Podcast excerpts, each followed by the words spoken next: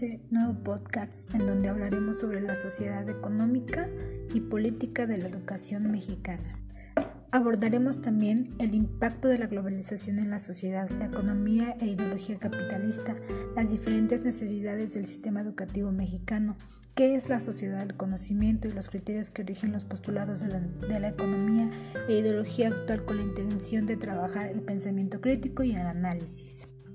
Empezaremos hablar de la globalización en el sistema educativo. Es uno de los factores más significativos relacionados con los avances científicos y tecnológicos. Eso es la globalización, la cual se define como un proceso de interacción entre diferentes naciones, produciendo efectos en la cultura y en los sistemas políticos, económicos y sociales, permitiendo, de esta, permitiendo así el desarrollo de la sociedad. Estos avances tecnológicos han generado que en la educación se desarrollen nuevas prácticas de enseñanza-aprendizaje que buscan responder a los intereses y necesidades actuales.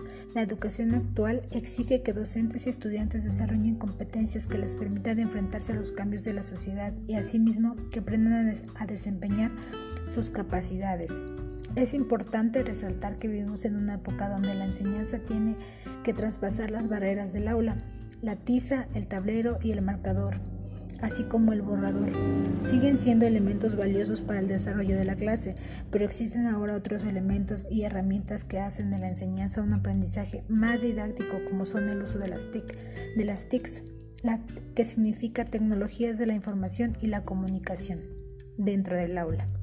El uso de las TICs es una estrategia, pedagógica y didáctica que ha venido a tomar fuerza desde los finales del siglo pasado.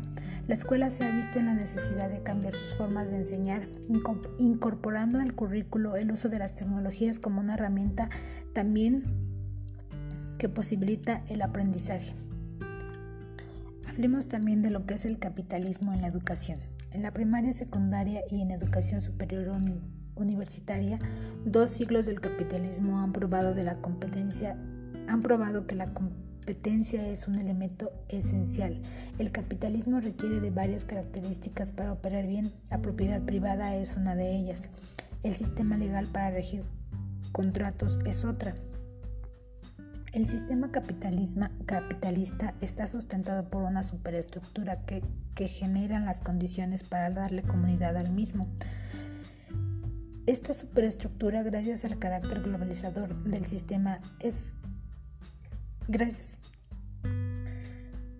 del sistema es general en todo el mundo, exceptuando las naciones de las cuales existe una experiencia socialista. ¿Cómo excluye el sistema educativo? Generando mecanismos pedagógicos unidireccionales, es decir, la interacción entre el profesor-alumno resulta nula, ya que el profesor es presentado como un ser supremo, conocedor del todo, planteando la educación como un proceso de vacío, de información en los cerebros de los niños y niñas jóvenes, sin darles la menor importancia a la capacidad de crítica y análisis que puedan generar estos individuos en la sociedad, promoviendo el, el falso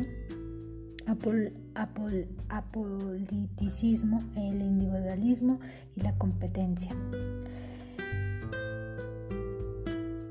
Todo esto para demostrar quién puede lograr mejor nota coaccionando así cualquier iniciativa de solidaridad entre los seres sociales que interactúan entre sí dentro de las diversas instituciones educativas. También hablaremos de una sociedad del conocimiento.